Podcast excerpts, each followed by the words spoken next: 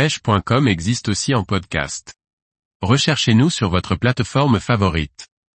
La pêche du calamar rouge en vertical, le matériel nécessaire pour être le plus efficace possible. Par Antonin Perrotte Duclos. Pêcher le calamar rouge dans de grandes profondeurs n'est pas de tout repos, le matériel doit être adapté pour être confortable. Leurrer un calamar rouge peut être plus facile lorsque l'on est bien équipé. Comme dans la majorité des pêches en vertical, si je devais choisir un seul ensemble, ce serait un ensemble casting. En l'occurrence, pour la pêche du calamar rouge, une canne en 30 livres et un moulinet en taille 300 avec une forte contenance de tresse. Le spinning est le type d'ensemble le moins confortable, il arrive souvent que le fil touche le franc-bord du bateau lorsque l'on pompe pour remonter le calamar à la surface. En casting, lors de soirées prolongées, il est même possible de poser la canne sur le bateau pour éviter d'avoir à encaisser le poids de la cage et du calamar sur plus de 100 mètres de hauteur d'eau. En ce qui concerne l'aspect technique, il est plus simple de contrôler la descente à l'aide d'un moulinet casting, permettant de rater beaucoup moins fréquemment les touches les plus subtiles. Les cages que l'on peut trouver sur le marché sont très différentes selon les marques et les modèles. Certaines possèdent un seul panier, d'autres ont des revêtements en peinture phosphorescente.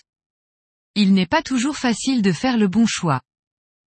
De manière générale, les paniers dont les griffes sont courtes sont les plus efficaces. Certaines cages ont même des ardillons, permettant de décrocher moins fréquemment les calamars mal piqués. La peinture phosphorescente n'est pas obligatoire, mais elle ajoute un petit plus qui peut parfois faire la différence si l'activité est faible.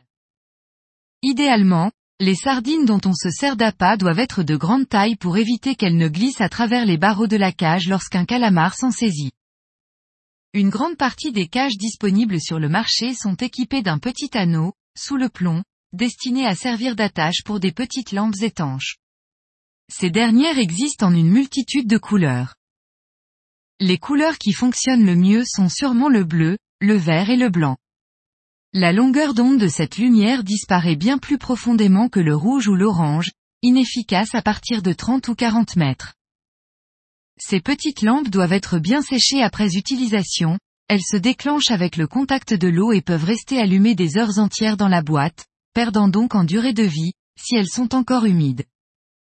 Il existe également des réceptacles à Starlight que l'on vient fixer sur le fil. Malheureusement, les Starlight ne sont utilisables que lors d'une seule session, le risque de les voir s'ouvrir dans l'eau et libérer le liquide très polluant qu'ils contiennent en fait une option à éviter au maximum.